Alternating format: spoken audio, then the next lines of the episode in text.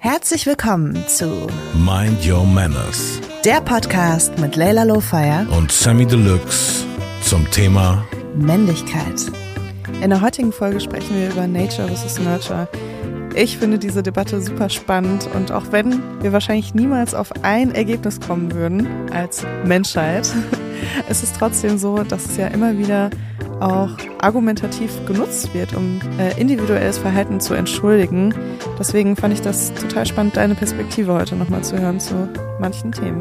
Ja, ich fand es auch interessant, einfach nochmal da reinzutauchen und, und zu sehen, wie unmöglich es eigentlich ist, sich auch selber sicher zu sein. Ich glaube, bei manchen Sachen war ich mir ziemlich sicher, das sehe ich als biologisch, das sehe ich als gesellschaftlich anerzogen, aber ich würde mich auch jedes Mal wieder eines Besseren belehren lassen, weil wir sind eben alle keine Evolutionsforscher oder Wesen, die jetzt schon hunderttausende Jahre leben und irgendwie so einen Gesamtüberblick über die Gesellschaft haben können. Aber ich finde, wir haben gute Nuancen aufgetan. Sammy? Ja. Würdest du dich als besonders Testosteron geladen bezeichnen? Ähm, ich habe äh, mir darüber nicht viel Gedanken in meinem Leben gemacht, bis du mir suggestiert hast, wir sollten uns für diese äh, Staffel Testosteron testen lassen. Und jetzt habe ich Ergebnisse, die, aus denen ich überhaupt nichts entnehmen kann. Die werden wir vielleicht später nochmal mit irgendeinem fachkundigen Menschen ausklügeln können.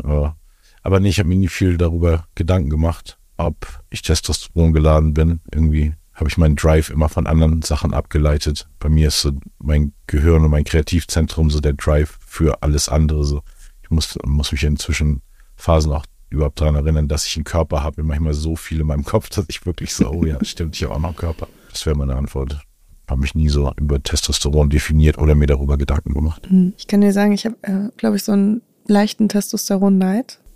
Weil ich mir denke, irgendwie ist das doch ein geiles Hormon. Also du kannst dadurch stärker werden, Muskeln aufbauen. Ja. Also gerade auch als Frau, die einen sehr abenteuerlichen Zyklus hat, ist das ja irgendwie, klingt das für mich so nach dem Paradies. Nee. So hohe Testosteronlevel zu haben und irgendwie die ganze Zeit immer gleich denken zu können und äh, nicht so krass beeinflusst zu sein von, von so Schwankungen auch. Also, aber dann beneidest du ja eher die Absenz des weiblichen Zyklus als das Testosteron selber. Ja, aber auch, auch Testosteron. Okay. Also ich sehe das auch. Ähm, Aber also Frauen werden ja auch irgendwas haben, was denen irgendwie Power gibt. Kann ja nicht sein, dass ja, das klar, Einzige, was ich habe einem auch Power... Testosteron, Genau, aber halt in komplett anderen, äh, in anderen Höhen und auch ähm, viel schwankender. Also Männer haben tatsächlich so einen äh, 24-Stunden-Zyklus Nee. und Frauen halt einen etwa 28-Tage-Zyklus und das ist schon ein krasser Unterschied. Wenn ich mir vorstelle, dass ich jeden Morgen aufstehen könnte und immer genau mich gleich fühle, das klingt für mich irgendwie so schon sehr gut. Das Gras ist immer grüner auf der anderen Seite. Ja, wahrscheinlich, wahrscheinlich.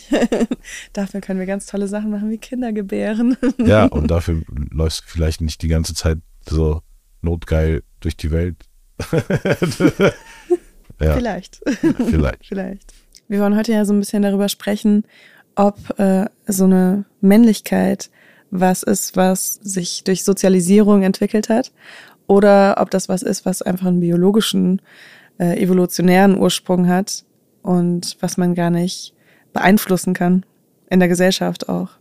Und das finde ich ist eine super spannende Frage, weil viele Antworten auf Fragen zur Männlichkeit beruhen ja immer so ein bisschen auf so evolutionären Sachen, aber natürlich sind wir als Gesellschaft auch total ein riesiger Einfluss auf jedes Individuum. Ja. Ich glaube, es muss ein Mischwert aus, aus beiden sein, was, was es ausmacht. Gerade für die Generation heutzutage. Wir können es ja nicht genau sehen, aber früher war ja alles noch viel mehr traditionsgeprägt. Dementsprechend war ja immer genau das Bild vom Vater wird auf den Sohn übertragen, genau das Bild von der Mutter. Heute ist da ja schon ein bisschen mehr Freiheit. Gibt natürlich, glaube ich, noch immer sehr viele Haushalte, wo irgendwie gefordert wird, dass Kinder in die Fußstapfen treten, was ich eben furchtbar finde. Also ich habe in keiner Facette meines Elterndaseins je irgendwie versucht, meinen Sohn in irgendeine Richtung zu lenken, sondern immer nur Türen aufzumachen, wenn er interessiert an der Tür scheint. Aber ich glaube, das gibt es immer noch, aber trotzdem heute ist ja viel mehr Möglichkeit, sich individuell zu definieren. Und ich glaube, ja, es muss, muss ein Mischding aus beiden sein. Ne? Was denkst du, wiegt schwerer so in der Kalkulation? Also ich glaube schon irgendwie daran, also ich glaube eher an Evolutionstheorie als an Adam wurde eine Rippe rausgeschnitten, mit der eine Frau gemacht wurde. Deshalb irgendwie glaube ich schon an animalische Instinkte quasi. Ich glaube, da ist in uns irgendwas drin, was zu Zeiten kämpfen muss mit der logischen Rationalität. Aber ich kann nicht genau sagen, zu, ob das jetzt 50-50 ist oder 60-40 oder so. Das wäre Mhm, Okay. wär nur so gemutmaßt. Aber ich weiß, dass immer, wenn Leute das komplett, also biologische Natur der Geschlechter komplett äh, in Debatten außer Acht lassen oder sagen, das gibt es nicht, so dann, dass ich irgendwie, obwohl ich, ich bin kein, kein Forscher, ich habe es nie geforscht und ich habe natürlich das so gelernt, wie wir es gelernt haben in der Schule, aber bin natürlich immer offen, auch korrigiert zu werden. Gerade Wissenschaft ist ja immer nur der Stand ne, des Wissens, bis es widerlegt ist.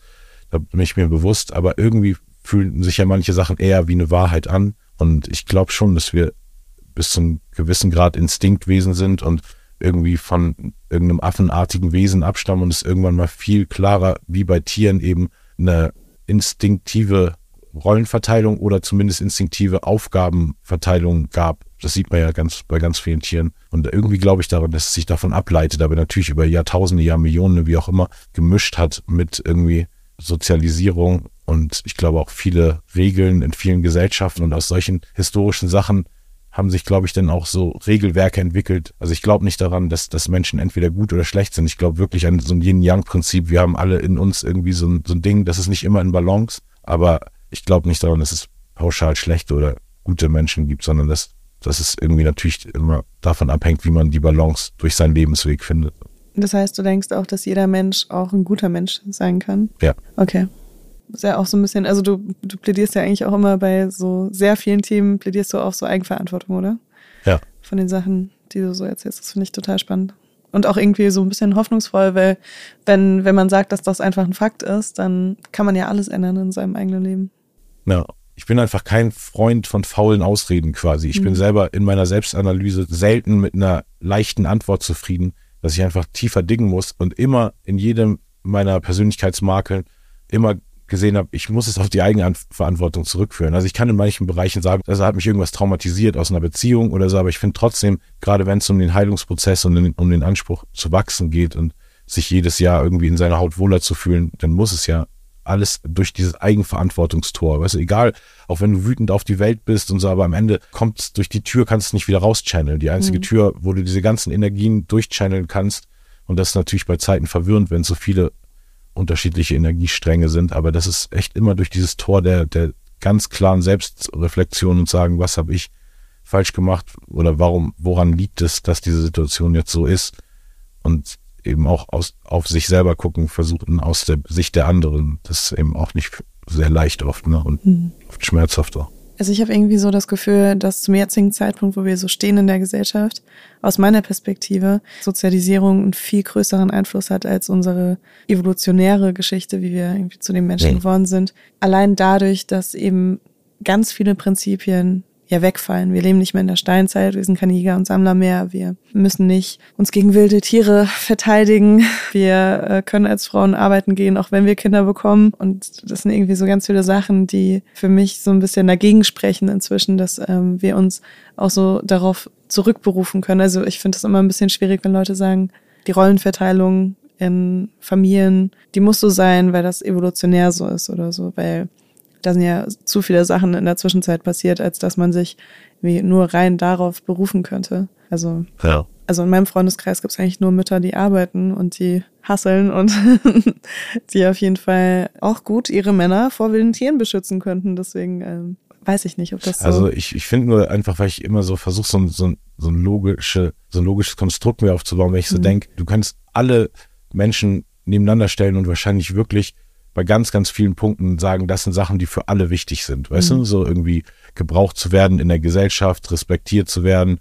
Und das, da gibt's diese Checklist. So. Das heißt, es gibt ja Kriterien für diesen, was der Mensch braucht. Und dann gibt es zwei Genders. Warum sollte das, also warum sollte es nicht einen Sinn machen, dass es diese Genders gibt, außer dass es, dass sie sich fortpflanzen können miteinander. So, deshalb, das ist für mich irgendwie genug Anlass zu denken und eben zu sehen, in ganz vielen Tierreichen ne, gibt es diese ganz klaren Rollenverteilung.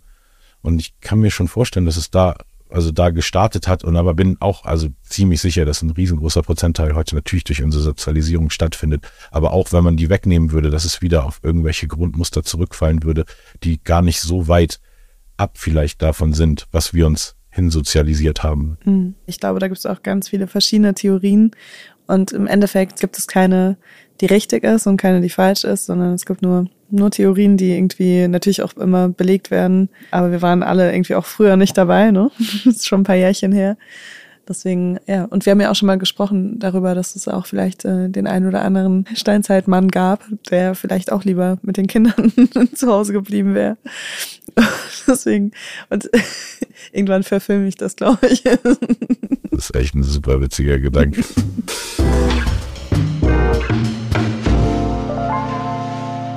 Was auf jeden Fall Fakt ist, ist, dass äh, Männer und Frauen ja biologisch unterschiedliche Körper haben und wenn wir jetzt hier so vom Konzept des Geschlechts sprechen, dann äh, sprechen wir aus einer Mischung von biologischem Geschlecht, also der Mensch, als der Mann geboren wurde, und äh, eine Geschlechtsidentität. Genau, bei Körpern gibt es da auf jeden Fall große Unterschiede. Äh, die Gehirne von Männern sind nämlich durchschnittlich größer als die von Frauen das hängt mit dem größeren Körpervolumen zusammen. Also es ist jetzt nicht unbedingt was, wo man sagt, okay, der Mann hat wirklich mehr Gehirn gebraucht, sondern es ist tatsächlich proportional. Und äh, das Wachstum des Gehirns bei Mädchen ist aber früher abgeschlossen. Also, ja. Und das ist ja auch sowas, was man klischeemäßig. Habe ich auf jeden Fall gemerkt in meinem Leben, ja. Ja, also ich glaube, man merkt das ganz krass so in der äh, späten Pubertät. Ja. Also irgendwie so zwischen siebte und zehnte Klasse war das so. Ja. Wo man gemerkt hat, die Jungs bleiben eigentlich erstmal, also werden physisch größer, aber sind mhm. irgendwie inhaltlich genauso rowdy die ganze Zeit und bei den Mädels irgendwie, die werden super reif und irgendwie, da passiert viel mehr über, über intellektuellen Austausch gefühlt. Also mhm. so habe ich es beobachtet auf jeden Fall bei den Jungs war eher so und die Mädels sitzen irgendwo und reden oder machen eine Aktivität zusammen und so. Denkst du, das kann auch so einen evolutionären Ursprung haben? Vielleicht mussten die äh, Frauen sich äh, schneller um Kinder und um ja. andere Personen kümmern und haben so eine Art Reife gebraucht oder so. Kann ich mir gut vorstellen. Das sind alles nur Spekulationen. Ja, ich habe auch echt schon so super viele Sachen gehört. Ich habe auch mal gehört, was ich nicht weiß, ob stimmt, wie alles, was ich je gehört habe über wissenschaftliche Fakten, äh, dass eine Zeit lang oder zumindest in bestimmten Teilen der Welt so eine Überpopulation an Frauen war, dass dadurch eben auch dieses ganze Polygamie Ding entstanden ist in vielen Völkern. Weißt du, was gar nicht möglich gewesen wäre, die Rasse Mensch fortzuführen sozusagen, wenn jede Frau ihren exklusiven einen Mann hätte haben wollen. Also eine das, Unterpopulation meinst du? Also eine Überpopulation von Frauen und Unterpopulation von Mann. Auf ah, jeden Mann okay. kamen irgendwie sieben Frauen oder sowas. Ja. Und alleine aus so einem Ungleichgewicht, wenn sowas mal eine, eine Zeitspanne lang entsteht oder an einem bestimmten geografischen Ort, kann sich dann ja so kulturell was entwickeln. Was hat ja denn was Evolutionäres, was in die Soziologie einstreut sozusagen. Ja. Ich stelle mir gerade vor, dass so äh, nach so einem Weltkrieg in Deutschland dann einfach nur so Polygamie herrscht. ne, weil das ist ja auch was, wo dann äh, auf einmal sehr viele Männer sterben ja. und sehr viele Frauen zurückgelassen sind und äh, versuchen irgendwie das Land wieder aufzubauen und so weiter. Also das, man kennt ja so diese Geschichten. Aber sowas ist, glaube ich, in Deutschland nie entstanden. Ne? Aber ja, wäre auch schon nochmal interessant, einfach so zu sehen, ratiomäßig so in Zahlen, mhm. also Männer und Frauen Ratio auf der Welt sind und ob sich geografisch ähm, ob es da irgendwelche extremen Abweichungen gibt, weil ich weiß, dass ich mal zum Beispiel mit zwei Freunden in einem Club in Atlanta war und wir es nicht glauben konnten, weil es war wirklich so, wir kommen zu dritt rein, mit uns acht Frauen in der gleichen Schlange sozusagen, dann stehen wir da im Innenhof, dann sehen wir wieder drei Typen reinkommen, zehn Frauen, dann mhm. kommen zwei Typen rein, fünf Frauen. Also es war so unglaublich viel mehr Frauen und dann haben wir auch mit Locals da geredet und meinten so, nee, that's Atlanta, bro, we just got, die haben ein anderes Wort gesagt, das Ladies, Ladies en masse. So, und so auf, okay, wie geht das? Also, ja. also deshalb alleine, was, was sowas für, für eine Auswirkung dann haben kann auf, wie sich die Gesellschaft entwickelt und wie sich Monogamie und Polygamie im Verhältnis entwickelt oder so ein Dating-Verhalten unter Menschen und so. Ne? Das Fühlst du dich in Räumen wohler, wo die Geschlechter so ausgewogen sind oder mehr Frauen oder mehr Männer? Ich glaube, ersteres würde ich sagen, ausgewogen. Ausgewogen, ja, okay. Es gab auf jeden Fall diese eine Studie, wo man herausgefunden hat, dass äh, Frauen sehr oft die Geschlechteranteile realistisch einschätzen können. Mhm. Also, dass sie irgendwie sagen, ja, es fühlt sich an nach der Hälfte und es war dann Hälfte, Hälfte. Ja. Und bei Männern ist es oft so, dass sie den weiblichen Anteil überschätzen. Also, wenn irgendwie ein Drittel Frauen da sind, empfinden die es vielleicht dann als die Hälfte. Ja. Was ja das so ein bisschen dann wieder spiegelt, was du sagst. So. Ja, das macht echt Sinn. Das ist was so mit, äh, mit so, ja. Signalsendung mhm. einfach zu tun hat. Oder Signalempfang. ja, in beide Richtungen wahrscheinlich. Mhm. Aber ich finde gerade, obwohl die Männerparfums sind auch wirklich aufdringlich. Ich trage ja zum Beispiel Total. gar Mhm. keine Parfums, kein Deo, nichts. Also ich stink lieber ab und zu nach Schweiß, wenn Gottes will, als dass ich nach diesem ekelhaften Kram stinke, nachdem die meisten Menschen sch- riechen. Aber ähm, ich finde schon irgendwie Frauenparfums aufdringlicher und die, die schreien lauter. Mhm. Aber äh, empfindest du das dann bei Frauen auch als unangenehm, wenn sie Parfum tragen? Weil es ja ganz oft, Kommt wenn echt man das drauf bei an, ob es eher so diese Natural Sachen Mhm. sind oder, weißt du, so ein bisschen frühlingsmäßig oder diese komplett, es gibt echt so die Parfumarten, wo ich so richtig so, so Halskratzen kriege oder so, Mhm. ne? Ich habe neulich irgendwas, fiel mir so ein, dass sich das Wort Parfumwolke auf Gehirn heute einigermaßen reimt und dachte so, okay, vielleicht muss ich so einen Text schreiben, einfach nur wie die Make-up-Produkte der Frau, weißt du, also deine Parfumwolke verätzen meine Gehirnhäute Mhm. und einfach nur, weißt du, so, wenn ich dein Lip, dieses, ey, das Schlimmste auf, auf der Welt ist Lipgloss an meinen Lippen zu haben und dann das in meinen Mund zu kriegen, weißt du, dann kriege ich sofort einen Hustenanfall und so, also, Mhm. Ja, ja. Lipgloss ist aber auch echt hart. Ja. Also auch, so auch für die Person, die das trägt. ja. So, verstehe ich auch nicht so ganz. Oh. Ja, nee, aber ich finde, viele Sachen sind echt äh, sind, sind nicht so mein Taste, aber ich kann es natürlich verstehen, weil es auch wieder Sozialisierung, wenn du aufgewachsen bist und irgendwie deine Mutter hat das so auch, ist ja auch voll diese Ritualsachen, ne? Viele fangen ja auch an, nicht zu rauchen, weil ihnen das so gut tut, ne? Diesen Rauch in ihre Lunge zu ziehen, so und sich dem Krebsrisiko auszusetzen, sondern weil sie irgendjemand gesehen haben, bei dem es extrem cool aussah, wie der die Zigarette gezogen hat. Und ich glaube, so mit so dieses Rituale, wie so eine Frau sich fertig macht morgens, so das ist für ganz viele Töchter dann auch so ein Ding, das gucken die so und verinnerlichen das so. Mhm. Meine Mutter hat sich nie gestylt. Ja, okay. Ja, Also- dafür hast du es verdammt gut gelernt, auf jeden Fall. Danke. Aber ich bin ja auch so, in meinem Privatleben bin ich ja jetzt noch nicht so, Ja. dass ich mich so jeden Tag schminke. Aber ich finde es schon irgendwie einfach so eine, wie so eine. Kunstform Mhm. noch mehr. Ich finde, Männer ist Uniformierung quasi, außer jetzt stylische und viele schwule, extravagante Männer. Da finde ich es auch so quasi so Ausdruck und sich schmücken. Und bei ganz vielen anderen Männern finde ich es Uniformierung. Und ich Mhm. finde so, als Frau so dieses Ding so zu lernen, so richtig so gut auf High Heels zu laufen und einfach so diese, diese Rolle einzunehmen. Weißt du, so diese Frau, die so in, in den Raum kommt und irgendwie, wie sich die Hüfte bewegt und wie ihre Schritte nach vorne gehen und die das irgendwie auch so wie so eine krasse Rolle spielen und manche können das eben so sehr gut, finde ich. Da gehörst, hörst du auch zu. Im Alltag kannst du eben voll auf Slouch sein, aber weißt du, wenn du dann auf einer Gala auftrittst, dann ist das so, dann drehen sich auf jeden Fall die Köpfe und das war für mich immer irgendwas so mega bewundernswertes, weil ich irgendwie da auf der männlichen Seite eben, außer jetzt bei so extra flamboyant Man, so nicht das so gefunden habe, dass, dass sich Männer sich trauen, diesen Ausdruck da reinzubringen. So, weil irgendwann, wie hat dieser Ausdruck für mich was mit Weiblichkeit zu tun? Also wenn es dann irgendwie in die Showbiz, je mehr es Showbiz wird, so nehmen sich dann auch Männer das an. So, ich, So Anzug anziehen ist ja einfach total. genau, das ist ja sowas, das ne? männliche Also- Pendant quasi zu sich hot machen als Ja. Frau. Ist dann ja als Mann alles zuschnüren. Habe ich noch hier irgendwas, was bis zu meinem, über meinem Kehlkopf alles zuschnürt.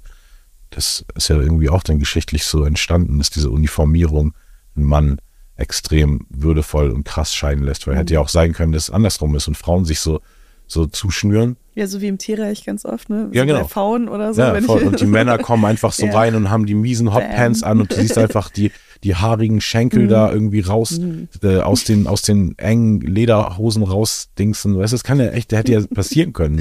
Voll. Das ist ja auch so in Bayern. genau, so ein bisschen. Da Aber ich habe sie gerade noch kürzer vorgestellt. Ja, also ich habe okay. wirklich jetzt so gerade Okay. so Hot, so Hotpants ledermäßig, da, dass ähm, es wirklich so rausquillt, weißt du? Und also, ja, so haarige Beine einfach, dass man den ganzen Tag einfach nur haarige Beine und haarige So kann ich mich Brüste nicht auf meine Arbeit konzentrieren. da, da, da sendet mir doch jemand Signale. so wie Trigger, Triggerworte jetzt gerade im positiven Sinn. Nein, aber ähm, was ich mich gerade gefragt habe, ist, äh, hast du so zwei Outfits? Also, weil bei mir ist es ja ganz krass, das kennst du ja so aus meinem Leben. Ne? Es gibt so die Leila und dann gibt es die Leila, die einfach nur Leggings und Hoodie anzieht und nicht geschminkt ist. Hast du sowas? Nee, mittlerweile gar also nicht du mehr. dachtest dir heute Morgen nicht so, ah, vielleicht machen wir noch so ein Social Media Ding. Ich zieh mir mal heute meinen schönen Pulli an. Also, Nee. nee, also ich glaube, ich hatte es nie so richtig. Ich habe so in jeder Ära meines Seins so einen Anzug gehabt. So. Mhm. Der wurde Jahrzehnt für Jahrzehnt, quasi Ära für Ära immer hochwertiger. So. Also wenn ich mal einen Anzug anziehe, dann ist der richtig nice und dann sehe ich auch richtig nice da drin aus. Aber ich finde 0,0 Anlass dafür mein Privatleben ist dann echt immer nur für ein Videodreh oder so, wo ich dann denke, ich muss in so eine, weißt du, optische Rolle schlüpfen, weil es irgendwas untermauert. Mhm. Ähm, und sonst war höchstens der Unterschied über eine Zeit lang so, dass ich so, okay, das sind meine guten Klamotten, das sind meine schlechten. Mhm. Und ich flash aber leider so auf gute Klamotten, dass ich keine schlechten mehr habe. So, okay. Also ich mhm. auch sogar meine Malklamotten, mit denen ich Graffiti malen gehe. Also ich, ich mag einfach echt so gerne, dass alles an meinem Körper so deluxe ist, wie ich mich von innen fühle, weißt du? Und das, okay. äh, das ist so mein Floor. Ich hatte ja damals meine Bling-Bling-Zeit, die ich abgelegt habe, so und dann dachte so, ich wäre jetzt äh, menschlich derbe gewachsen, aber dann habe ich rausfinden müssen, ich schmück mich aber eben mit mit schönen, weißt du, Stoffen und so, das einfach, dass ich mich wohlfühle, so, dass wirklich mhm. jeder Teil von meiner Haut sich auch gestreichelt fühlt im Alltag sozusagen. Mhm. Und ich, irgendwie, für mich war das immer schon wichtig, so von der Silhouette und wie es fällt, weil ich ja so viel präsent und auf Bühnen, gerade auf der Bühne so, finde ich, sich zu bewegen und die Hose ist ein Tick zu eng in meinem Fall, so, also bei mir ist alles in weiter eher immer besser. Das war für mich immer so wichtig und ist immer auch wichtig geblieben, aber ich habe echt so meinen Look, den ich so ohne Kompromiss quasi überall durchziehe. Es sei denn vielleicht mal in ein ganz nices Restaurant, dann ziehe ich dann vielleicht mal, aber auch würde ich über das Outfit jetzt vielleicht einfach noch so einen niceen äh, Issey Miyake Blazer oder so anziehen, der auch schon wie so eine, wie so ein Jackett geschnitten ist, aber schon mhm. ein bisschen looser und da dengeln dann auch noch ein paar geile kleine Sachen dran rum, irgendwelche Bändel und was. Mhm. Ich mag irgendwie mehr denn diesen japanischen Dress-Style, so dass es schon auch slick ist, aber alles ein bisschen weiter und nicht so dieses Eingeengte. Ich finde mhm. so vieles von diesem Eingeengten wirkt so für mich so ganz ähm, bildlich, also so wie so eine Verbildlichung von, von der Rolle, die auch ganz viele Männer in der Gesellschaft haben. Genauso eng wie deren Korsett sozusagen, deren Kragen und, und so alles sitzt, glaube ich, sitzt dann auch irgendwie der Pressure in der Karriere und der Pressure in der Beziehung und so. Also. Mhm. Das ist ja eigentlich auch so eine immer wiederkehrende Filmszene, ne? So, ein, so jemand in Anzug, der dann irgendwie so in Stress kommt und erstmal so die Krawatte lockert und so, ne? Das äh, ja. hat man irgendwie sofort so vor Augen, wenn du das so sagst. Ja, also es, ich finde, es ist echt so, so sprichwörtlich untermauert das total, dieses, wie so ein Mann sich eben in dieser Gesellschaft so zu, zuschnüren muss, um eben so ein respektabler Mann zu sein. So, ne? Das heißt eben auch zuschnüren, heißt ja auch, da darf nicht so viel rauskommen. Weißt du, der soll am liebsten Ja und Amen rauskommen oder wenn du der Chef bist, dann die Befehle, die du nach unten. Aber irgendwie wirkt es für mich schon so wie so ein kommunikationshemmendes Sinnbild. So krass, weil wenn du so über Männlichkeit dann sprichst, ähm, ich habe so ein komplett anderes Bild von Männlichkeit oder von auch toxischer Männlichkeit, nämlich dieses, du darfst gar nicht Ja und Amen sagen, sondern du musst dich immer so bewähren. Und wenn du dich nicht so bewährst und permanent so gegen Sachen ankämpfst, dann bist du eine, eine Lusche und dann bist du kein Mann. So, ne? Ich glaube, also, in ganz vielen Macht- und Firmenstrukturen muss man sehr viel Ja und Amen als ja. Mann sagen. Also ich glaube, das sind klar die Leute, wenn wir jetzt wieder von den Thomassen aus der anderen Folge reden, die dann alle die Vorstände werden, so die mussten sich dann schon hochkämpfen, aber werden ja nicht alle die Vorstände. Und ich glaube, mhm. um in so einem normalen Arbeitsalltag, ja, das hatten wir eigentlich auch, dass eben viele von dieser, der Hassel ist ja nicht nur das gegen Ankämpfen, sondern der Hassel ist ja auch teilweise gegen die, den Freiheitsdrang in sich ankämpfen und sich mhm. in Rollen packen jeden Tag, wo man sich entweder unterordnet oder schlecht behandeln lässt von Vorgesetzten oder Mitarbeitern oder Leuten im Umfeld. Und ich glaube, das geht in beide Richtungen. Mhm. Ja, wobei ich mir auch so vorstellen kann, dass so jemand, der in so einem Angestelltenverhältnis ist, wo er sich so immer runterbuttern lassen muss, um seinen Job zu behalten, dass der dann abends nach Hause kommt und dann sich auch so in seiner Familie nicht männlich genug fühlt ja. und so, ne? Also dieses, hast du es heute geschafft, mal was zu sagen wegen deiner Gehaltserhöhung? So, nein. also irgendwie, aber ja, das, äh, mein Wissen beruht da auch eher auf äh, Film als auf, also man muss ja einfach sagen, wir sind nicht so viel von Angestellten umgeben, als dass wir da wirklich äh, ein Bild uns aufbauen können, was die Realität widerspiegelt. Nee, nur eben einzelne Einblicke in einzelne ja. Leben, ja, klar. Jetzt gibt's ein paar Facts, Facts, Facts, Facts. Die Gehirne von Männern sind im Durchschnitt größer als die von Frauen. Dies hängt mit ihrem größeren Körpervolumen zusammen und hat keine Auswirkung auf die Funktion. Das Wachstum des Gehirns ist bei Mädchen früher abgeschlossen. Gehirne kann man so wenig nach Geschlecht kategorisieren wie Lebern, Nieren oder Herzen. Sie variieren anhand vieler Faktoren. Geschlecht scheint nur ein sehr geringer zu sein. Aber durch Sozialisierung entstehen Reaktionen, die sich durchaus unter anderem geschlechterspezifisch unterscheiden können. Die Neurowissenschaftlerin Gina Nippon sagt, A gendered world will produce a gendered brain. Übersetzt heißt das, eine Welt, die in Geschlecht unterscheidet, wird auch in Denkweisen resultieren, die nach Geschlecht unterscheiden. Babys können bereits ab dem dritten Lebensmonat männliche und weibliche Gesichter und Stimmen unterscheiden. Ich würde noch mal so ein bisschen zurückkommen auf dieses ganze Nature vs. Nurture Thema. Es gibt nämlich auch noch so ein paar andere spannende Fakten. Einer hat mich besonders zum Nachdenken angeregt und zwar ist es der, dass bei Affen festgestellt werden konnte, dass wenn weibliche Affen im Mutterleib vermehrt Testosteron ausgesetzt waren, dass sie später rougher gespielt haben als andere weibliche Affen. Mhm. Also da habe ich, hab ich mich gefragt, ob, ob das vielleicht bei, bei mir auch so war. nee, weil, ähm, weil ich schon noch das Gefühl habe, dass ich ähm, in manchen Sachen ein bisschen männlicher bin als andere weibliche Ja. Artgenossen, Artgenossinnen. Und was dazu führt, ist natürlich total spannend irgendwie. Du hattest doch, äh, kamst doch auf die Idee, dass wir uns diesen Testosteron-Test unterziehen, ähm, weil du eine Doku gesehen hast. Und kannst du das nochmal erzählen? Ja, und zwar war das eine Doku, die ich auf Netflix gesehen habe, die hieß äh, Beyond Man and Masculinity von äh, Alex Gebay. Und der ähm, hat sich selbst immer als sehr weiblich empfunden und auch so seine, seine Ehefrau meinte auch so, ja, eigentlich ist es, wenn ich mit dir rede, ist es so, wie wenn ich mit einer guten Freundin spreche und so. Also jetzt gar nicht negativ wertend oder so. Aber er ist Vater geworden von einem Sohn und hat sich halt Gedanken gemacht, welche Männerrolle er seinem Sohn mitgeben will und äh, wie er seinem Sohn auch vorleben will, ein Mann zu sein und hat sich da halt sehr unsicher drin gefühlt, weil er sich gar nicht so als sehr männlich wahrgenommen hat. Jedenfalls gibt es da eine Szene, wo er auch seine Testosteronwerte checken lässt und ich weiß jetzt nicht mehr die genauen Zahlen, aber irgendwie war die Range so von äh, 640 bis, keine Ahnung, 1800 oder so, also sehr groß und er hatte dann so einen Wert von 642 oder so, also wirklich so, so kurz genau. vor äh, biologisch halt nicht mehr. Und wie hat er dann darauf reagiert? Ähm, also es, es war eher witzig, wie der Arzt darauf reagiert hat, weil er war so, ich bin voll froh, dass wir das auf, der, auf Kamera haben, weil das anscheinend Weil nicht es so gab oft es noch nie. passiert. Ja, wow. Ähm, aber er, ähm, ja, also ich glaube, er hat das gut hingenommen. Aber er ist eh so, also dadurch, dass er, glaube ich, auch so gar nicht diesen Männlichkeitsdrang hatte in seinem Leben, hat er eben auch gar nicht so dieses toxisch männliche, dass er dann sich weniger als Mann fühlt dadurch oder Ja, so. genau. Aber ich glaube, War dann vielleicht einfach beruhigend, dass er überhaupt in dem Spektrum ist. Ja, ich bin ein Mann, weißt du, ich bin jetzt nicht der krasseste Testosteronmann, aber ich bin jetzt auch nicht biologisch eine Frau, weil, weil ich im Minusbereich Testosteron bin oder in irgendeinem Zwischengeschlecht oder so. Also, wobei äh, ich finde halt auch als Mann, wenn man ein Kind macht, Mhm. ist es ja auch immer noch sowas, also ich glaube auch als Frau ist es irgendwie nochmal so ein, eine starke Bestätigung deiner Weiblichkeit auch, aber als Mann ist das doch auch so, oder?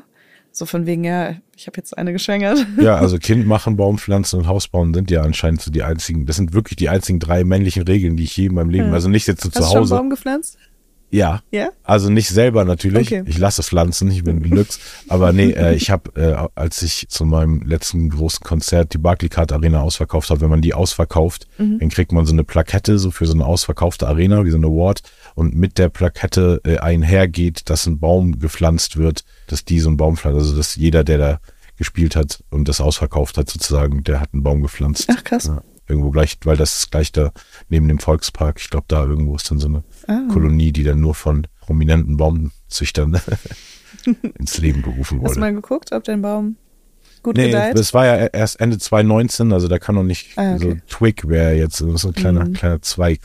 Okay. Aber empfindest du Kinder machen auch so als sehr männlich? Also weißt ist jetzt auch schon ein bisschen her, ne? Aber weißt du, wie, wie sich das so angefühlt hat? Jetzt vielleicht nicht der Akt an sich, aber das Ergebnis. ähm, ich weiß, also was mir dazu eher als meine eigene Geschichte so im Kopf kommt, ist, dass ich einfach, oder das hat damit zu tun, also ich habe ja nur einen Sohn. Ne? Ich habe im Jahr 2000 eine Frau geschwängert und dann ist 2001 unser Sohn geboren und seitdem habe ich nie wieder eine Frau geschwängert. Ich habe echt eine gute Quote, dass ich nie wieder ein anderes Kind gemacht habe und ich habe so viele andere Männer gesehen, für die dieser Zeugungsakt echt das Männliche ist. Also die sind Teil ihrer Männlichkeit dann echt über die Anzahl von gemachten Kindern, für die sie keinen Unterhalt zahlen und keine Präsenz zeigen im Leben und das trotzdem irgendwie, weißt du, als so ein Attribut der Männlichkeit nehmen. Deshalb habe ich das quasi so in die ganz andere Ecke verbucht. Also ich, also ich habe mir so viel Gedanken darüber gemacht. Also man kann es ja nie bereuen, nachdem man ein Kind gemacht hat, weil dieses Kind ist da und man liebt dieses Kind und will auch, dass es da ist. Aber so, ich habe mir so viel Gedanken darüber gemacht, ob ich Vater hätte werden sollen, weil mir es so oft vorgeworfen wurde und so hin und her.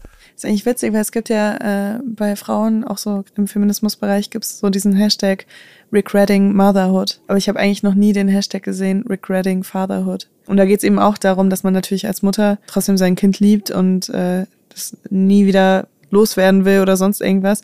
Aber dass man eben viele Sachen erst erkennt, wenn man Mutter ist. Trotzdem ist das so ein Eltern ist. furchtbares Manifest deines, deines, deines Statuses gerade ohne, weißt du, mich da Mhm. mir anmaßen zu wollen, dass ich wüsste, wie hart es ist, so, aber das ist wirklich so wie regretting being born black, weißt du, so auch so, Mhm. ey, das ist, also ich stelle es mir jetzt eben als Hashtag oder so in seinem Status, Profilstatus vor. Ich finde solche Sachen, wenn man so diese negativen Sachen so in Form von Hashtags so manifestiert, ich finde es ganz, ganz furchtbar, diese self-deprecating, sich selbst runterziehen und verurteilen und das dann aber in Hashtags fassen oder in seine Profil-Caption schreiben als Definition. Also ich muss sagen, ich finde es total wichtig, dass es das gibt, weil viele Dinge ganz lange nicht besprochen wurden, gerade was Mutterschaft angeht, weil wir immer noch in einem Land leben, wo Mütter irgendwie so sehr, also das Bild von der Mutter ist immer noch sehr geprägt, auch so von so Sachen wie Nationalsozialismus. Und es gibt immer noch sehr wenig so Spielraum, wie eine gute Mutter sein kann,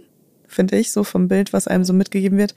Und da finde ich es total wichtig, dass es auch eben Frauen gibt, die wirklich sehr ehrlich darüber sprechen, was an der Mutterschaft alles äh, Probleme Voll. mitbringt. Aber trotzdem nicht so, so ein Claim, der dich dann 20 Jahre später, wenn denn das, das Kind erwachsen ist, ist, ist ja vielleicht der gesellschaftliche Umstand im Idealfall gar nicht mehr so. Hm. Und dann sieht dein Kind ein Hashtag Regretting Motherhood und du bist das Produkt, was ja regretted wurde quasi. Ja. Also Hm. auch wenn dann bestimmt irgendwo das differenziert in der Wahrnehmung, aber so, ich denke eben so weit teilweise mit Signalsendung, weil ich eben Hm. 2000 Worte gesagt haben, die jetzt auf Corona-Demos in den letzten Jahren auf einmal rezitiert und laut durch die Gegend gepumpt worden sind. Also wenn man irgendwas sagt, dann ist es für immer da. Der Schall von irgendwas ist für immer da, auch wenn wir es nicht hören. Wenn ich jetzt einmal laut ey schrei, wird das für immer irgendwo hinschallen, weißt du? Und selbst das leiseste, leiseste Geflüster.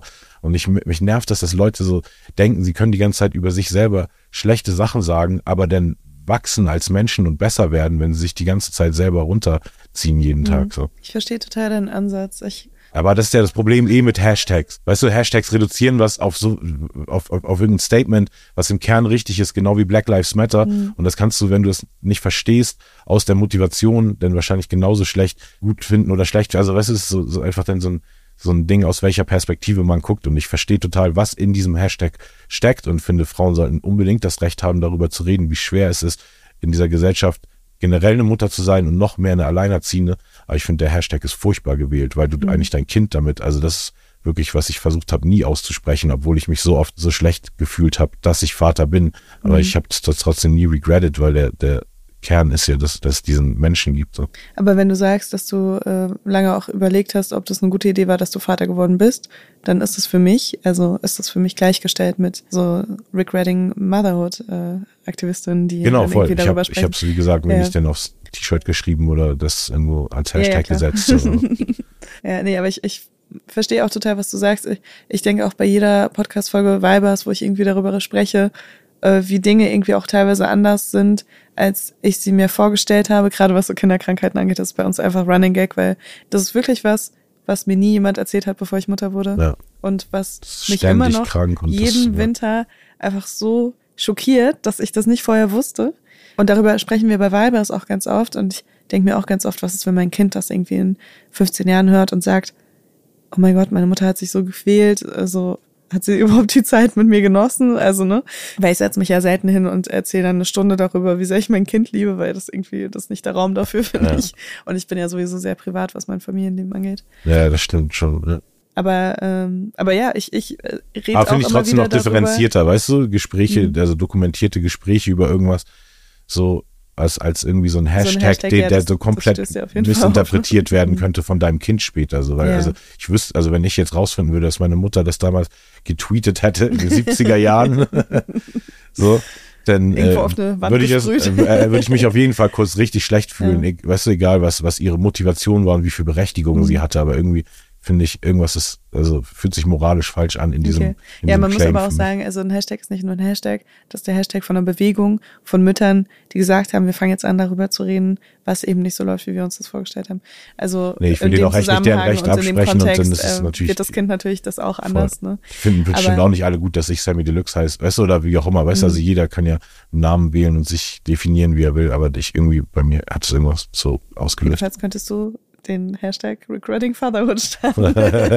so, als Konsequenz Jetzt dafür. Jetzt, wo ich nicht mehr regrette, jetzt, wo ist alles gut Sohn ist. So, auch ne? irgendwie so alt, dass du mit ihm da offen drüber reden kannst. genau. Ja. Du, ich habe mir hier diesen Hashtag ausgedacht und nur, dass du dich nicht wunderst. ist eigentlich auch ganz geil. Jetzt Aber hattet ihr spät. schon mal so ein Gespräch irgendwie darüber? Über deine Vaterrolle? So ganz explizit? Ja, ich habe in den letzten Jahren viel, viel mit ihm darüber reden können. Er ist zum Glück auch echt ein super reflektierter Mensch mit extrem viel psychologischem Verständnis. Mhm. Und Ist es so heilsam für dich auch so? Ja. Mit diesen ganzen Fragen, die ja, du dir so das lange war das gestellt halt, also hast? das war, ich hätte auch, also obwohl ich auch sehr, sehr an Therapie glaube, aber ich bin dann auch froh, dass ich diesbezüglich nicht noch mich quasi unnötig gequält habe, sondern einfach gewartet habe, bis der richtige Zeitpunkt war, um mit ihm diese Ebene direkt zu finden, weißt du, Mhm. statt irgendwie mir von anderen Leuten versuchen lassen, meine Schuldgefühle auszubügeln. Das geht, glaube ich, nicht. so. Und das, ist voll schön zu hören. ja, das war echt, also das war wirklich das Heilsamste, was mir in den letzten Jahren passiert sind, sind diese Talks irgendwie so, so wo ich sehe, er sieht mich und ich sehe auch, er sieht seine Mutter, weil natürlich in so einem Kampf und so ein Kind ist auch irgendwann dann natürlich nur noch die Jedis gegen Wer das Imperium und sozusagen, weißt du, also ich war Ja. natürlich die gute Seite, aber sie in ihrer Hinsicht, ne, weißt du, in ihrer eigenen Sicht natürlich auch so Mhm. und dann ist es einfach wirklich irgendwie nur noch so ein, ich habe eben nie manipulativ gehandelt so und auf der anderen Seite kann ich das nicht so ganz behaupten. Mhm. Also ich habe nie versucht irgendwas so und ich hatte immer sehr das Gefühl, dass ich gegen so ein Bild ankämpfen muss, was was er eben von mir hat, nicht durch mich, sondern durch die Darstellung. Mhm. Und das, oh ja, das das war das war wirklich sehr schön in den letzten Jahren. Das kann ich echt äh, und mir tut's auch so weh, weil ich so viele äh, Freundinnen, also nicht viele, aber so mehrere Freundinnen habe, die auch Single Moms sind und so durch die auch dann die Stories mit den Vätern kennen und natürlich als Freund von meinen Freundinnen, weißt du, dann immer Mhm. so versuch denen auch zuzusprechen und so, aber ich verstehe auch voll auf die männliche Seite Mhm. und also beziehungsweise ich sehe mich total in den Fehlern dieser Männer, weißt du, und sehe meine eigenen Fehler und denke einfach nur so, oh Mann, ich hoffe wirklich so, dass ihr die Weitsicht entwickelt, in den nächsten Jahren zu checken, so egal was da für ein Ego-Ding zwischen dir und der Frau ist, am Ende geht's wirklich nur ums Kind. Wenn die Mhm. Beziehung nicht geklappt hat, ist alles andere egal, weißt du, so es, es geht nur denn um das, wie man für dieses Kind da ist. Und ich mir ist aufgefallen, dass so viele Männer echt so schwer über ihren Schatten springen können und aufgrund von irgendwelchen Machtspielchen da ähm, dann einfach ihre Kinder zu wenig sehen. Also und das, da geht bestimmt auch vieles von den Frauen aus in der Gesamtkommunikation, was es schwer macht. Ist, glaube ich, nicht jetzt nur, dass die Männer da vollkommen am Versagen sind. Das ist, glaube ich, für beide Seiten einfach super schwer, sowohl irgendwie Eltern zu werden und dann sich noch zu trennen und dann irgendwie versuchen, einen vernünftigen Flow zu kriegen. Aber ich merke echt so, ja, wenn, wenn ich diese Geschichten höre, so auf, oh Gott, bitte, so, denk doch einfach so an dieses Kind, weißt du, das sind Mhm. eben auch alles so coole Kinder, die diese Männer nicht, nicht sehen in teilweise den schönsten Phasen so ihres Lebens, ne? Was denkst du, woher das kommt, dass, äh, also eine Situation ist ja immer so wiederkehrend eigentlich, dieses, was du gerade angesprochen hast, dass äh, nach so einer Trennung mit Kind, Kindern, äh, der Mann sehr in dieser Paarbeziehung drin hängt und gar nicht in dieser Vater-Kind-Beziehung, die ja dann eigentlich sich so loslösen müsste von diesem Familienkonstrukt, äh, während die Mütter ganz oft, auch weil es nicht anders geht, weil sie permanent 24-7 für ihre Kinder da sind, sofort in so eine Mutter-Kind-Beziehung switchen. Also ich glaube, das liegt tatsächlich, also bei mir jetzt sehr an diesem biologischen Fakt gelegen, dass ich auch kein, also er wollte wirklich immer die Brust, weißt du, und dann sie wollte, weißt du, aber hatte dann manchmal das Gefühl, nee, er will jetzt irgendwas anderes und dann bist du so drei Stunden so und einfach nur am Quäken und hast das Gefühl, du machst alles falsch und dann am Ende gibst du es einfach der Frau an die Titte, oh gut, weißt du, und dann so, also das sind natürlich, glaube ich, ganz viele Phasen beim Mann, wo man, äh, man hat das Kind nicht im Körper gehabt. Im Idealfall war man bei der Geburt dabei. Das war aber bei uns dann auch noch irgendwie nach 24 Stunden auf allen anderen Wegen versuchen, dann Kaiserschnitt. Das wollte ich mir dann nicht mit angucken. So, das heißt, Mhm. ich habe meinen Sohn das erste Mal gesehen, als er dann in dem Raum neben dem Kaiserschnittraum lag und ähm, so gecleant wurde sozusagen, ne? Und so das, was dann passieren muss nach dem Kaiserschnitt, dann mit der Mutter passieren musste, so es genäht wird und so. Das heißt, ich hatte schon so die, die ersten intimen Momente quasi mit ihm, aber dann, sobald man zu Hause ist, ist eben eigentlich alles so mutterzentriert, dass man als Mann ganz schwer, glaube ich, einschätzen kann, wo ist mein Kompetenzbereich so. Und ab dem Moment, wo es dann irgendwie das Kind größer ist und man so ein bisschen dieses spielen kann und wenn es dann auch noch ein Junge ist und man dieses Raufen und dann auf einmal diese physische Ebene, die für Mama vielleicht nicht für jede Mama so attraktiv ist. Und also bei mir jetzt ganz lange gedauert, bis ich irgendwie wusste, wo sind meine Bereiche, wo, wo ich meine Kompetenz gefordert ist, weil sonst ist man einfach nur so ein blöder Handlanger, so der dann auch von einer berechtigt äh, gestressten und vielleicht depressiven Person und die echt sehr, sehr gebeutelt ist durch diese physische und emotionale Schwangerschaft und Geburt und da dann irgendwie versuchen, immer alles richtig zu machen, aber eigentlich so zu merken, so ich habe ganz, ganz wenig Kompetenzen und, so, das war es bei mir und das habe ich auch bei anderen Leuten oft gehört und könnte mir vorstellen, dass es bei vielen Paaren so eine Dynamik ist. So. Mhm. Und das, äh, dass man deswegen dann eher noch so in dieser Paarbeziehung bleibt. Dass man, genau, man sieht es eigentlich sozusagen als die und ich, Mhm. weil es immer die, die Bindung eben so viel enger ist. Also ich habe es wirklich auch über Jahre schlecht mit meinem Sohn kommuniziert, ähm, selbst ab dem Moment, wo er schon ein eigenes Phone hatte, mich nicht getraut, im Alltag anzurufen, weil ich dachte, so was, wenn sie daneben steht und dann muss ich mit ihr reden und solche Sachen. Mhm. Und ich glaube, das passiert ganz vielen Leuten. Und ja, also bei mir jetzt zum Glück irgendwie, weißt du, so war ich trotzdem oft genug physisch da und so, dass unsere Beziehung bis zu dem Zeitpunkt dann jetzt, wo eh alles frei ist und wo alle Kommunikation nur noch zwischen uns läuft, dass, dass es so gehalten hat. Aber ich sehe bei ganz, ganz vielen Männern, also teilweise echt schon im Kleinkindalter, die Chance, dass es einmal für immer abbricht, weißt du, und dann vielleicht zurückkommt, wenn das Kind aktiv danach fordert, weil da kenne ich eben auch keine Frau in meinem Umfeld, die das ihrem Kind verwehren würde. Ja, Aber ich kenne genug Frauen, die berechtigt sagen könnten oder jetzt schon gesagt haben, so, ey, es macht überhaupt keinen Sinn für mich, wenn du ab und zu irgendwie in das Leben von diesem Kind aufploppst, mich dann total runterziehst, das Kind eigentlich nur verwirrst. Und so. also Mhm. diese Story zieht sich so flächendeckend auf so verschiedenen Baustellen durch, die ich mitbeobachten kann. Und da sehe ich dann teilweise mich drin und sehe aber dann auch, dass ich viele Sachen, also ich bin eben, obwohl mein Sohn 8000 Meilen weggezogen ist, trotzdem noch sechs, sieben Mal im Jahr hingeflogen. Weißt du, das kann sich auch nicht jeder leisten. Das ist alleine das Durchschnittsgehalt von so einem deutschen, gut verdienenden Mittelstandsbürger, was ich investiert habe, um jedes Jahr so oft mit meinem Sohn zu sein. Und das waren noch extreme Umstände, für die ich aber zum Glück irgendwie Mittel hatte. Aber ich sehe echt so was Leute, die teilweise weißt du, nebenan wohnen oder im gleichen Haus, im gleichen Viertel, was die sich so verspielen an Chancen irgendwie in ihrem Kinderleben aktiv teilzunehmen oder zumindest in Stationen da zu sein. Weißt du, ich, also ich glaube, die Messlatte von dem, was vom Mann gefordert ist oder vom Vater gefordert ist, ist eh nicht so krass. Der Vatertag wird ja auch nicht so krass zelebriert wie der Muttertag. So die Mutter steht da eben eh schon viel höher in der Gunst.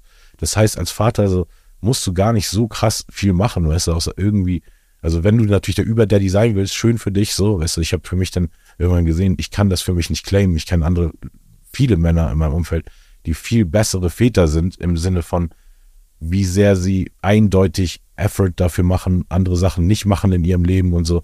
Da habe ich nicht so einen super Track Record und das müsste dann einfach mein Sohn sagen, ob er die anderen Väter cooler findet oder auch froh ist, dass er so einen Vater wie mich hatte, so, weil alles hat ja seine Vor- und Nachteile. Gibt es irgendwas, was du so ganz klar benennen kannst, was du bereust, nicht anders gemacht zu haben? Wenn du, wenn du jetzt das so siehst, auch bei deinen Freundinnen und Ja, einfach anderen echt Dynamiken. wahrscheinlich wirklich immer nur dieses, jede Phase, wo er sich bestimmt gewünscht hätte, dass ich, weißt du, kommuniziere mehr oder irgendwas näher bin und ich diese Nähe nicht fühlen konnte oder nicht aufnehmen konnte, weil ich dachte so, das ist einfach die und versus me.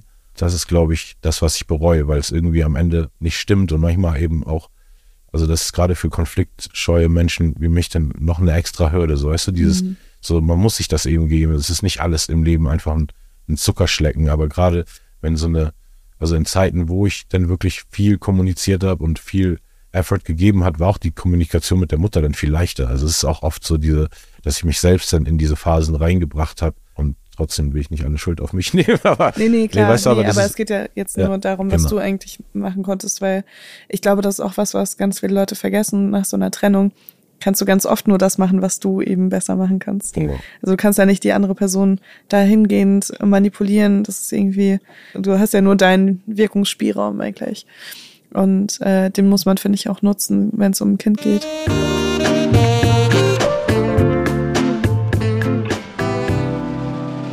Erzählt hattest von der Doku äh, mit dem Typen mit dem Testosteronwert, musste ich auch an eine Doku denken, die ich mal gesehen habe, wo so vier Männerbeispiele genannt wurden von Männern, die spezielle Beziehungen hatten, sage ich mal. Und da war der ein Mann, der hatte eine Frau, die war einfach irgendwie, nachdem sie schon dreifache Mutter äh, geworden ist und dann so in ihrem Fitnesswahn so Babyspeck abbauen, so ein bisschen übers Ziel hinausgeschossen ist, eine krasse Bodybuilderin geworden ist.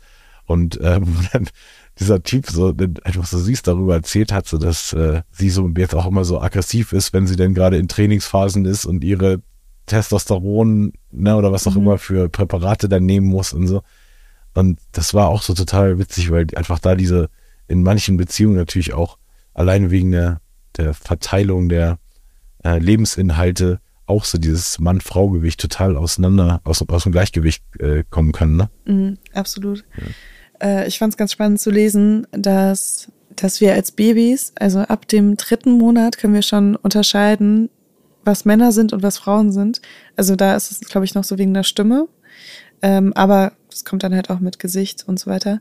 Also wir werden super früh auch schon geprägt, was unser Männer- und Frauenbild angeht. Ja. Und ganz oft wird das Verhalten dann von den Eltern eigentlich das sein, was wir als besonders maskulin, besonders feminin empfinden, wenn wir eben. Ich, ich, ich bin jetzt voll gespannt auch auf diese ganzen Studien von gleichgeschlechtlichen Paaren, die Kinder bekommen. Äh, weil wir haben ja schon so ein bisschen was rausgehört, dass eben äh, so eine Art Rollenverteilung trotzdem stattfinden kann und auch so von den Hirnstrukturen, dass da viel aktiviert wird. Und ich, ich finde sowas immer total spannend, weil das natürlich ganz viele Sachen aushebelt, die wir denken, immer über äh, Mütter und Väter äh, zu wissen, wenn wir es jetzt einfach anders sehen. Weil was wir schon wissen, ist, dass da äh, sehr gesunde, sehr tolle Kinder auch bei rauskommen können. Bestimmt auch genauso wie bei äh, heterosexuellen Paaren auch nicht immer. genau, ja, voll. Ähm, aber ja, ja das, das wäre echt schön, wenn solche Studien, das würde auch super viele Klischees aushebeln und, ja, ne, und, mhm. und für Legislatur und viele Sachen in, in Zukunft politisch das auch leichter machen für homosexuelle Paare wahrscheinlich.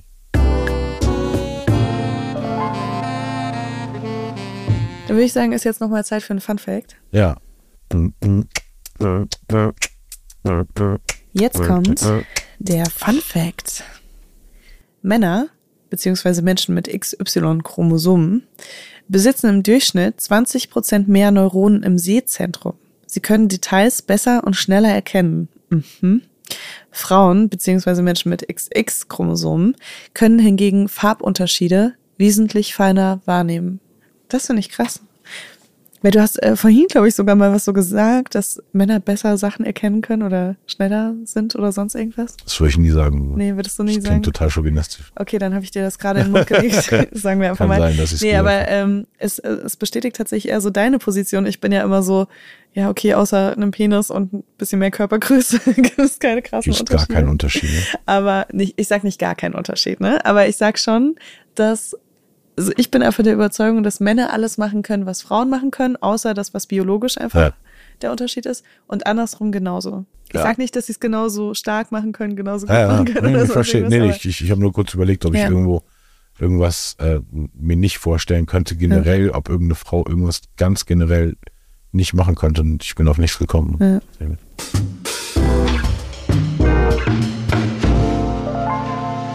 Also wenn man denkt an, an diesen Begriff so von, von der Natur ausgegeben, so Nature versus Nurture.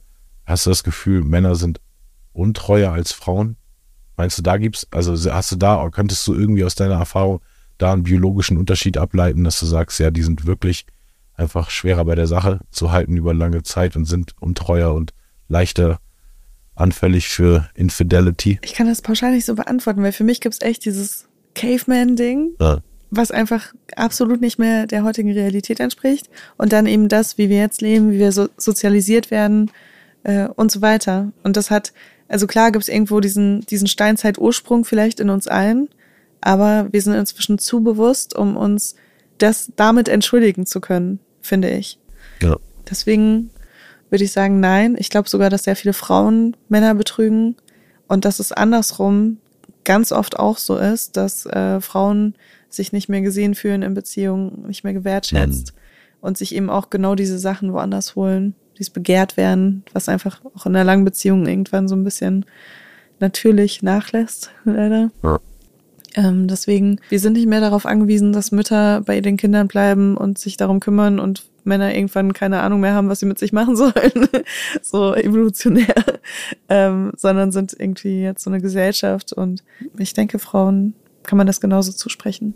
Gibt es, meinst du, auf der weiblichen Seite, gibt es das Wort Incels denn überhaupt für weibliche Wesen auch? Also gibt es un, äh, unfreiwillige Zölibate Frauen genauso viele wie, wie Männer? Also weil bei Incels, ich habe jetzt nur den, den Namen durch unseren Podcast hier gelernt, aber da gibt's ja wohl wirklich viele Männer und in, in ganz vielen Gesellschaftsfacetten, die man beobachtet, kann man ja sehen, so das müssen alles super creepy Dudes sein, weißt du, Mhm. also so von Kommentarspalten bis in irgendwelche, na, egal wo.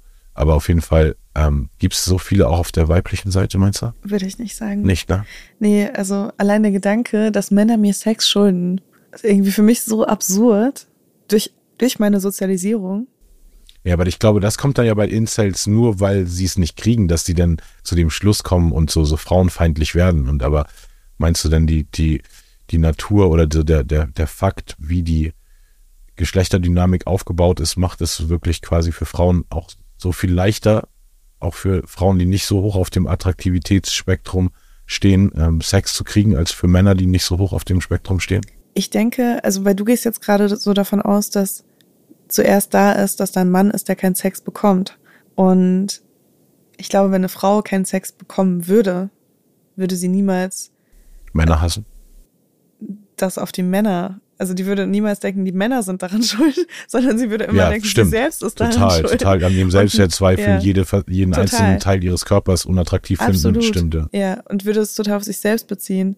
Ich glaube, dass eben diese Incels, über die wir ab und zu sprechen, dass ähm, die auch keinen Sex bekommen, weil sie da an diese, an, die, an diese ganze Sexsache total falsch rangehen, weil sie nämlich eben denken, das ist was, das bekommen sie und das sind andere Leute, also Frauen, ihnen schuldig. Und das schon bevor sie überhaupt dahin kommen, dass Okay, das habe ich dann nochmal anders. Aber weil dann frage ich mich, wer ist dieser Teil der, der Gesellschaft? Also, wer sind die denn? Die Incels? Ja. Also dann, also, weil ich kenne ganz viele Mhm. Männer, die bestimmt irgendwie Frauenfrust entwickelt haben, weil sie nicht genug gekriegt haben. Aber ich glaube, diese, diese Grundhaltung, dass Frauen einem Sex schulden, also das, das Aber kann, sind, also du kann, kannst es ja vielleicht so ein bisschen, äh, wenn das in deinem Freundeskreis ist oder so, kannst du ja vielleicht so vom Gefühl her sagen, ob, ob das dazu geführt hat, dass sie, ähm, also ob dieser Frust, dieser sexuelle Frust dazu geführt hat, dass sie Frauen hassen oder ob das sowas ist, was sie einfach selbst frustriert mit sich selbst. Weißt du? Weil ich denke, das ist, das wäre so für mich eine sehr menschliche Reaktion, wenn man sagt, okay, ich komme nicht gut beim anderen Geschlecht an, das frustriert mich, ich fühle mich nicht wertvoll, ich fühle mich nicht geliebt, ich fühle mich nicht gesehen äh, für das, was ich in mir sehe vielleicht, oder vielleicht sieht man das auch irgendwie mit der Zeit gar nicht mehr in sich selbst. So, das finde ich ist eine sehr menschliche Reaktion. Wenn aber da ein Mensch sitzt, der sagt, dass andere Leute nicht mit mir schlafen wollen, das ist deren Schuld, das sind einfach Scheißmenschen, so, dann, dann sehe ich da einfach auf jeden Fall auch Ja. tiefergehende Probleme, was vieles Voll. betrifft. Nee, so. ich bin nur dann Mhm. gerade einfach froh, dass ich denn die nicht kenne. Ich Ja, dachte einfach, ja. Incels sind wirklich einfach nur Männer, die nicht attraktiv genug sind, um jetzt aktiv auf dem Markt, weißt du, super Nee, gut nee. abzuschneiden. Und jetzt sehe ich so, das sind nicht Leute, mit denen ich abhängen. Nee, da geht's, da geht's ganz viel drüber. auch so eben über Misogynie Ja. und ähm, deren Weltbild auch, wie sie Frauen sehen. Und wenn du natürlich nur Frauen dafür siehst, dass äh, du von ihnen Sex bekommen kannst, aber gar nicht so dahin zielst, äh, irgendwie mit einer Frau auf Augenhöhe zu sein, dann ist natürlich die Wahrscheinlichkeit auch größer, dass niemand mit dir schlafen will. Also das ist dann auch wieder so Huhn oder Ei. Und das begünstigt dann natürlich diese ganzen Denkweise und macht dich wahrscheinlich auch empfänglicher für so andere Männer, die sich in der Öffentlichkeit negativ über Frauen äußern. Und, und für die Andrew Tate University als Genau. Jünger dich einzuschreiben, dann ja, das stimmt, ja. Das glaube ich auch. Das sind genau die, die dann abgecatcht werden, dann von diesen ekelhaften Männern, die sich dann noch bereichern dadurch, die selber wahrscheinlich echt nie starke Männer geworden sind und sich dann noch daran bereichern, dass andere anderen Fragezeichenträgern, weißt du, da irgendwie so ein paar Ausrufezeichen verkaufen, die ja überhaupt nicht nichts wert sind, so weil es nur Macho-Lügen sind. Ne? Absolut. Wahnsinn. Also es gibt wirklich so viele Theorien bei dem Thema und man kann ja nicht wirklich sagen, dass eine von diesen Theorien die Wahrheit ist. Und deshalb haben wir uns gesagt, wir laden noch ein paar mehr Menschen ein mit weiteren Meinungen. Ich bin Astrid Bühren, niedergelassene Fachärztin für psychosomatische Medizin und Psychotherapie in Monau. Von 1997 bis 2009 war ich Präsidentin des Deutschen Ärztinnenbundes, seither Ehrenpräsidentin.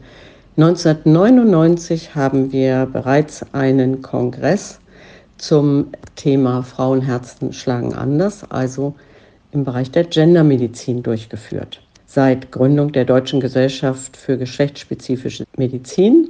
2007 bin ich in wechselnden Funktionen im Vorstand. Zu den äh, primären Geschlechtsmerkmalen bei Frauen gehört die Gebärmutter und die Eierstöcke und bei Männern Hoden und Penis. Und dies hat in der Geschichte der Menschheit natürlich auf das Verhalten einen Einfluss gehabt. Die Frauen haben die Kinder bekommen, mussten sie lange stillen und beschützen. Und die Männer haben in der Zeit, weil sie ja im Durchschnitt sind Männer auch größer und stärker, haben in der Zeit für die Nahrung und für den Schutz ihrer Nachkommen gesorgt. Aber wir sind ja nicht mehr in der Steinzeit. Im täglichen Leben heute und auch in den Berufen und bei Hobbys ist es nicht mehr grundsätzlich entscheidend, ob man mehr Muskeln hat, sondern heutzutage wird auch sehr vieles über den Verstand geregelt.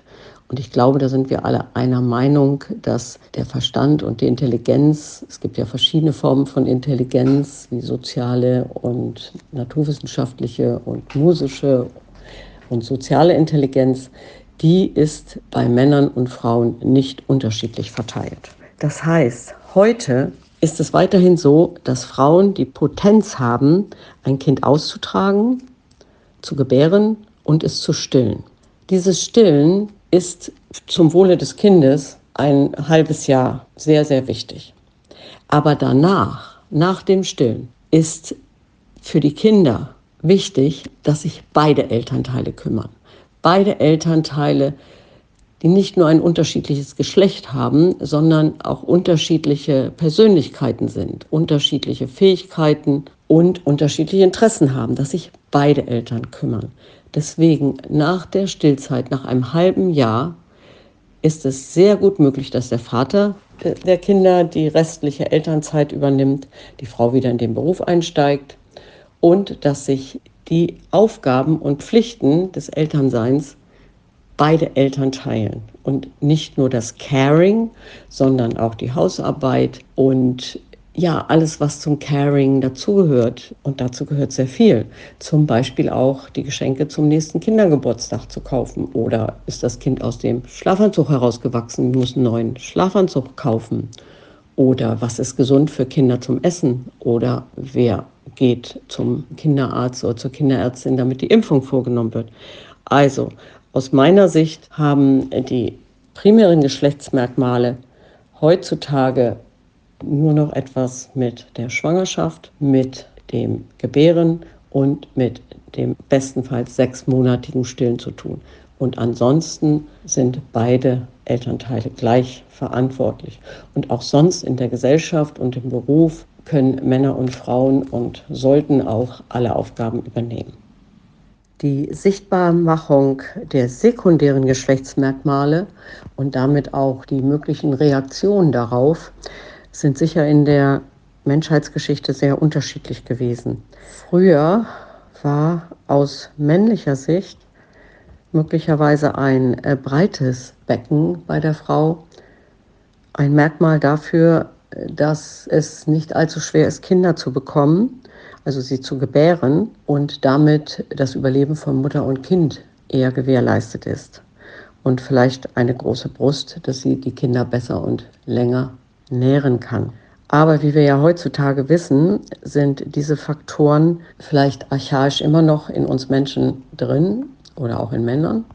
Aber in der Realität wissen wir, dass Frauen ähm, auch mit einem schmalen Becken gut Kinder bekommen können und auch mit einer kleinen Brust gut stillen können. Darüber hinaus ist das Aussehen auch der männlichen sekundären Körpermerkmale wie Körperbehaarung äh, zum Beispiel ähm, sehr, sehr unterschiedlich, auch kulturell, auch überall auf der Welt. Also es, es gibt auch ähm, in unterschiedlichen Gesellschaftsschichten unterschiedliche Merkmale.